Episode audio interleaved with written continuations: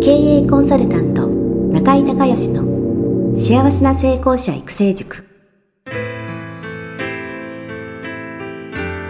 この番組では18歳で起業し6社の社長を歴任した実業家出身の経営コンサルタントであり自ら経営塾を主催する中井孝義がこれまでに1200人以上の経営者の方々の経営相談、人生相談に応えてきた脳科学、心理学とマーケティングを活用した独自のノウハウでビジネスと人生のバランスの取れた幸せな成功の実現をお手伝いします。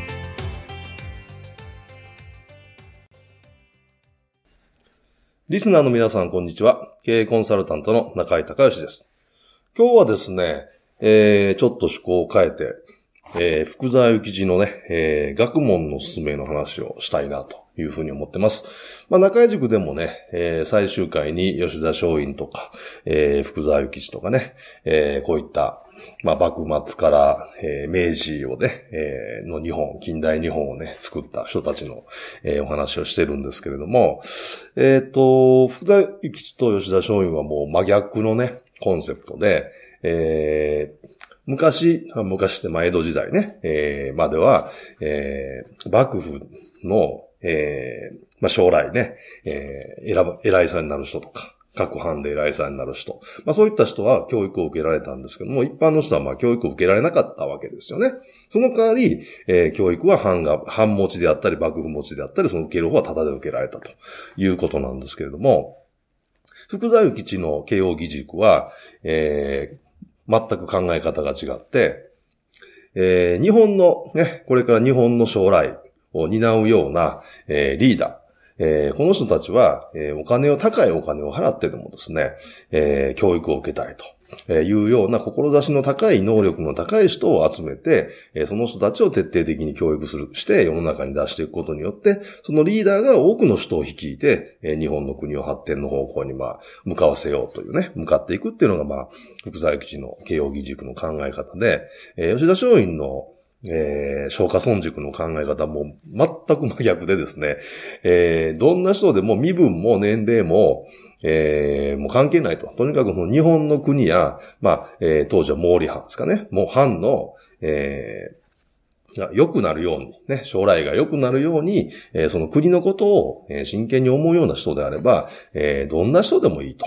えー、実際に商員よりも年上の人もいれば、えー、10歳ぐらいの子供が2人いたらしいですね。え松下村塾はたった2年半の間にね、70人ぐらいのま塾生がいて、その中から、えー、皆さんもご存知のね、初代、えー、日本の総理大臣伊藤博文、それから、えー、その次の山形有とも、二人の総理大臣が出てますし、それから天才高杉晋作や草加玄瑞というね、えー、まあ幕末、えー、時代を動かすね、えー、まあ、その時代のスーパースターじゃないですか。が生まれてるということで、たった2年半の間に、それだけの人が、えー、集まって生まれたと。吉田松陰の方の消化村塾は、えー、誰でも入れる。で、お金もいらない。年齢も関係ない。もう気持ちがね、えー、あればいいんだよっていう、まあそういう教育を、えー、したわけですよね。で、えー、っと、福田幸吉の、えー、慶応義塾と、えー、吉田松陰の、えー、消化村塾。これ全く真逆のコンセプトなんですけど、どちらも、えー、まあ大成功して、その後ね、明治から近代日本を作っていくにあたってですね、えー、ものすごくたくさん、えー、貢献しているということなんです。で、今日なんで、えー、学問のすめ、えー、福沢諭吉の話をしようかと、えー、いうのはですね、えー、リスナーの皆さん、リスナーのあなた知ってますか ?1 万円の、えー、1万円札の肖像が誰が書かれているのか。福沢諭吉ですよね。で、福沢諭吉の学問のすめ、えー、これ読まれてるでしょうかこれはね、あのー、やっぱ日本人として、僕は必読書だと思うので、ぜひね、えー、1万円札に好かれるためにもですね、読んでいただけたらなと思うんですけど、えー、いくつかの、あのー、バージョンがあるんですけれども、あの、原書はね、ちょっともう読みにくいので、えー、私が一番お勧めしてるのは、えっ、と、斎藤隆先生のね、えー、まあ、現代語訳、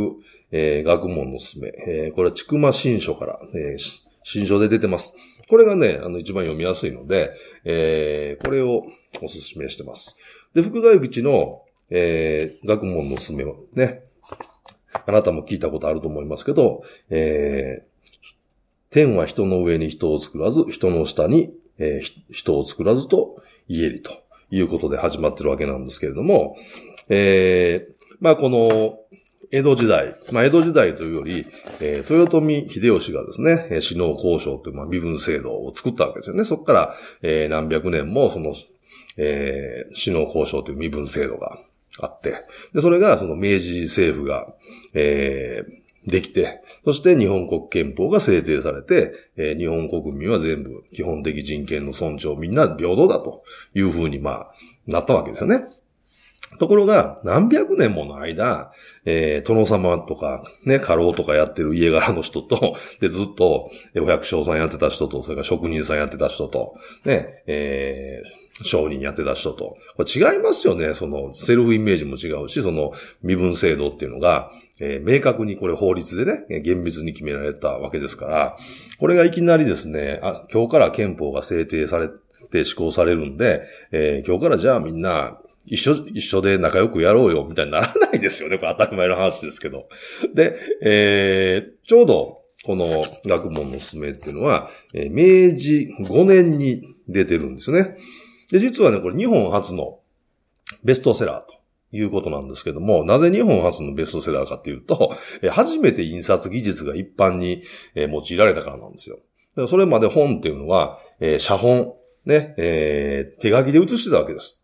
これを、えー印刷技術が、えーまあ、発明されて日本にも入ってきて、えー初めて、えー印刷という形で出されたので、まあ、日本初のベストセラーということになってます。で、これ1章から17章まであるんですけれども、あの、1章ずつね、1冊ずつこう出て、で、全部で17、章までなってるんですけれども、えっ、と、明治9年、だから、えー4年かけてですね、17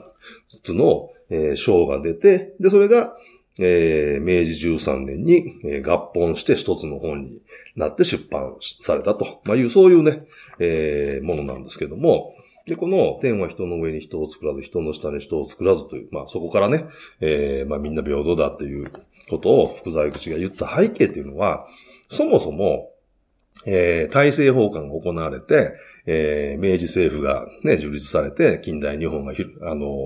ーが発展していくっていうか、始まっていくっていうきっかけは、黒船じゃないですか。ね、ペリーが黒船で、えー、やってきてですね、まあ、日本に開国を迫ったということで、そこからまあスタートしてるわけなんですけれども、このね、福沢諭吉がすごく心配をしてたのがね、そのさっきの身分制度の話で、えー、まあ、いろんなところで、そのいざこざがやっぱりね、何百年もその身分制度でやってるわけですから、みんなね、いきなり今日から一緒ですと言っても、まあうまくいかないわけですよね、当然。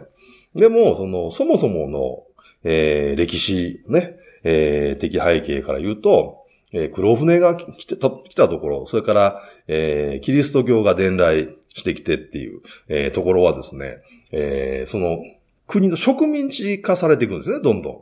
で、そもそも徳川、えー家光は、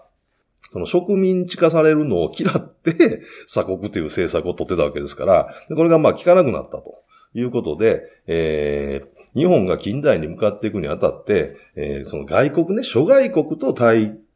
抗していかないと植民地化されてしまうと。でそんな時に、えー何百年続いた、えー身分制度のどっちが上とか下とか、えーそういうことを言ってたんじゃ、じゃあダメだと。いうことを、まあ、えー福沢諭吉は特に言いたかったんでしょうね。それから、えー学問のすすめということなんですけどね。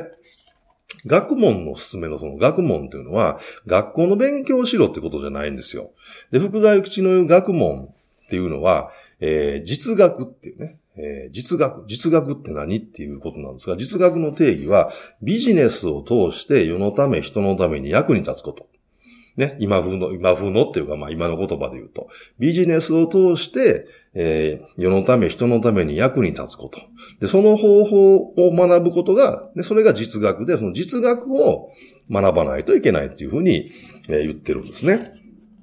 特にこの第一章、えー学問には目的があるということで、えーここでね、詳しく述べられてますけども、この実学、これが非常に大事だと。そしてね、福沢諭吉はさすが、えー僕がさすがっていう、おこがましいんですけども、あの、実学をね、マスターしたら、要はビジネスを通じて世のため人のために役に立てるような人間になって、ちゃんとお金もそれで稼げるようになったら、それを独り占めするんじゃなくて、出版とね、スピーチ。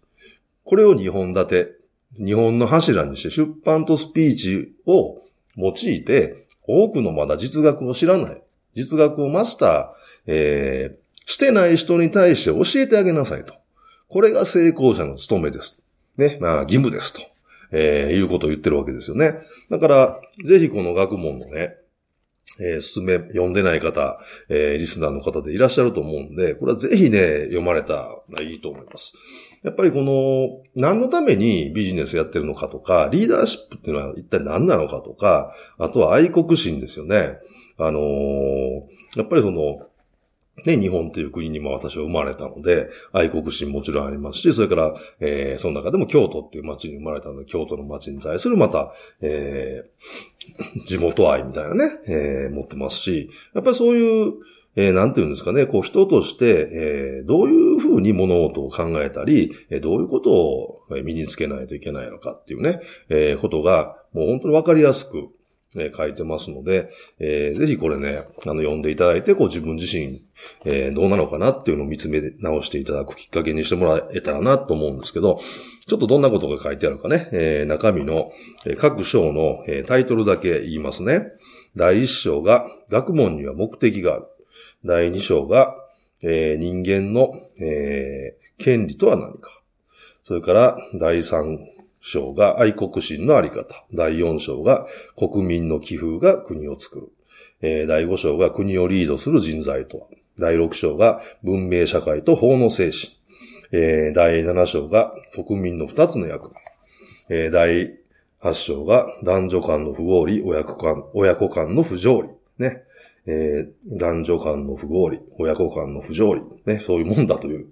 えー、ことなんですが、第9章がよりレベルの高い学問と。第10章が学問にかかる期待。そして、えー、第11章が美しい建前に潜む、えー、害悪と。えー、そして第12章が品格を高める。えー、第13章が音棒は最大の悪徳と。えー、そして、えー、第14章は人生設計の技術。えー、第15章が判断力の鍛え方。えー、そして、第16章が正しい実力をつける。第17章が人望との付き合いということで、本当にね、これ、あの、人として生きていく上で、そして、えー、ね、実学をマスターして成功者になって、えー、また、えー、さらにね、成功者を増やすような活動をして、その国を成長発展ね、させていく、えー、っていうことがですね、すごく、あの、わかりやすく、えー、書いてますので、まあ、ある種自己啓発本みたいなね、ところもあるんですけれども、えー、ぜひね、えー、福沢諭吉の学問のすめ、えー、読んでいただけたらなと思います。何度も言いますが、おすすめは現代語訳、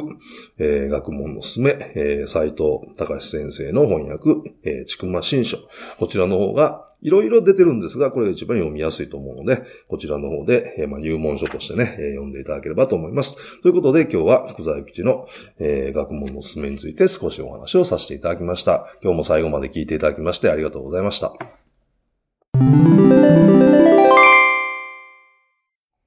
中井隆義経営塾よりお知らせです。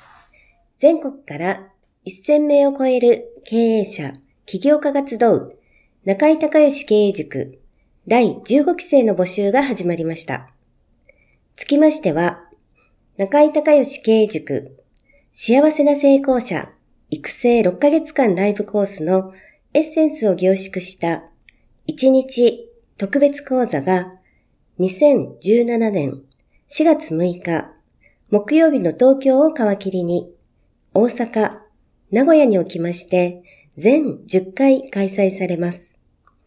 リスナーの皆さんは、定価2万円のところ、リスナー特別価格1万円で受講していただけます。お申し込み手続きは、中井隆義ホームページ、1日特別講座、申し込みフォームの紹介者欄に、ポッドキャストと入力してください。特別価格1万円で受け付けましたという自動返信メールが返ってきます。再度アナウンスしますが、紹介者欄に、ポッドキャストと入力すると、リスナー特別価格1万円で受講ができます。たった1日で脳科学、心理学とマーケティングに立脚した中井隆義独自の経営理論を頭と体で体験することができます。詳しい内容は中井隆義ホームページをご覧ください。あなたとセミナー会場でお目にかかれますことを楽しみにしています。